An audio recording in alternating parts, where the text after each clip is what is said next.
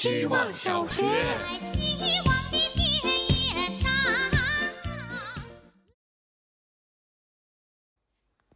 大家好，我是小凌波。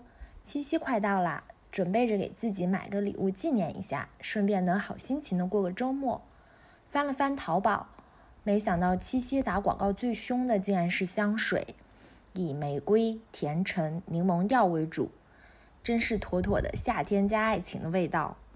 光是看完这些广告，就觉得自己已经成了一个香妃，的确很心动。用气味来代表爱情，果然是用一种虚无来代表另一种虚无的典范了。但是香水实在是有点太过消费主义。七夕除了纪念爱情，是不是也是一个马克秋天到来和夏天永恒的时刻？于是预定了一盆植物，绿油油的。充满生命力，却也代表了短暂的盛放。希望我能养活它。希望小学，大家好，我是小西瓜。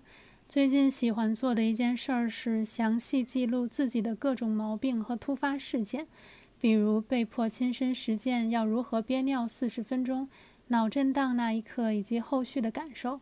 之前不喜欢记录这些所谓的负面信息。后来觉得这些也都是生活的一部分。今天头疼了一天，是只有右边太阳穴紧绷绷的偏头疼，不是一跳一跳的疼，是像大脑里有一根橡皮筋，无形的手从右边紧紧抓着向外拉。写到这里，我有点犹豫，到底是向左拉还是向右拉？于是闭着眼睛想了一会儿，好像是往左拉更符合实际的情况。马上就要想到放手之后橡皮筋会弹回来产生痛感的阶段了，所以赶紧睁开眼睛。本来因为头疼不想写了，结果写完发现其实这也是值得记录的事儿啊。希望小学。今天有两件事发生，第一件事是关于一个群聊，一个女孩子在群里发了自己正在做核酸的照片。于是群里面的男生们就开始拿着冒犯当玩笑，生猴挺厉害的呀，如此种种不便赘述。这个时候，好朋友 Nick 站了出来，他把这几个男生艾特了出来，并说道：“叉叉叉叉，你们要注意一下言语，你们这样真的会被告到倾家荡产的，麻烦尊重一下群里的女性。最近阿里的事情已经沸沸扬扬了。”他说完这个话之后，群里的女生也站了起来。性骚扰的定义就是让对方感到不舒服就算，望周知。还有另外一件事，早上来的时候给零食给对面的女同事，旁边的男生同事跟我开玩笑讲：“哎，我的呢？”我当时抖机灵到说：“哎，这个世界上男人还配吃东西吗？”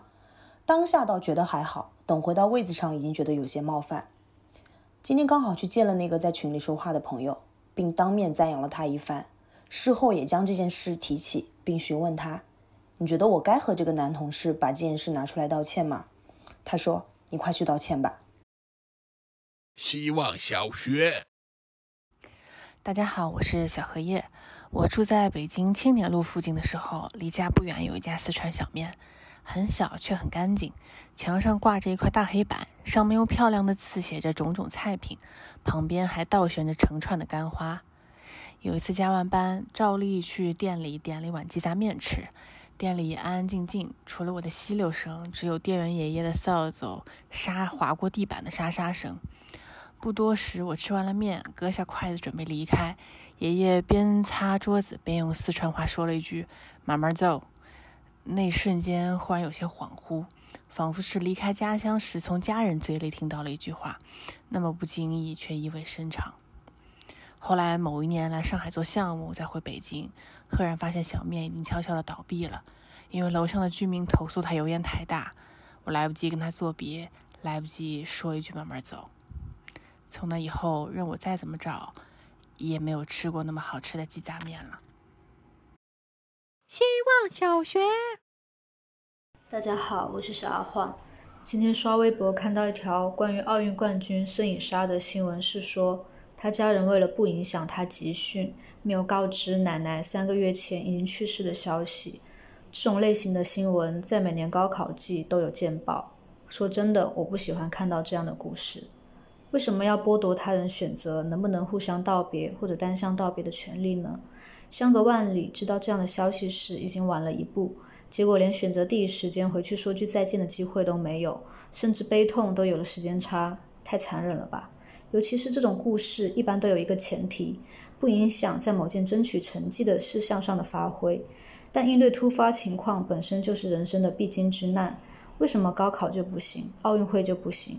其实我也不是想讨论行不行，我的愤怒在于他人替当事人定义了这个行不行，以及事后渲染的一种人为的悲壮。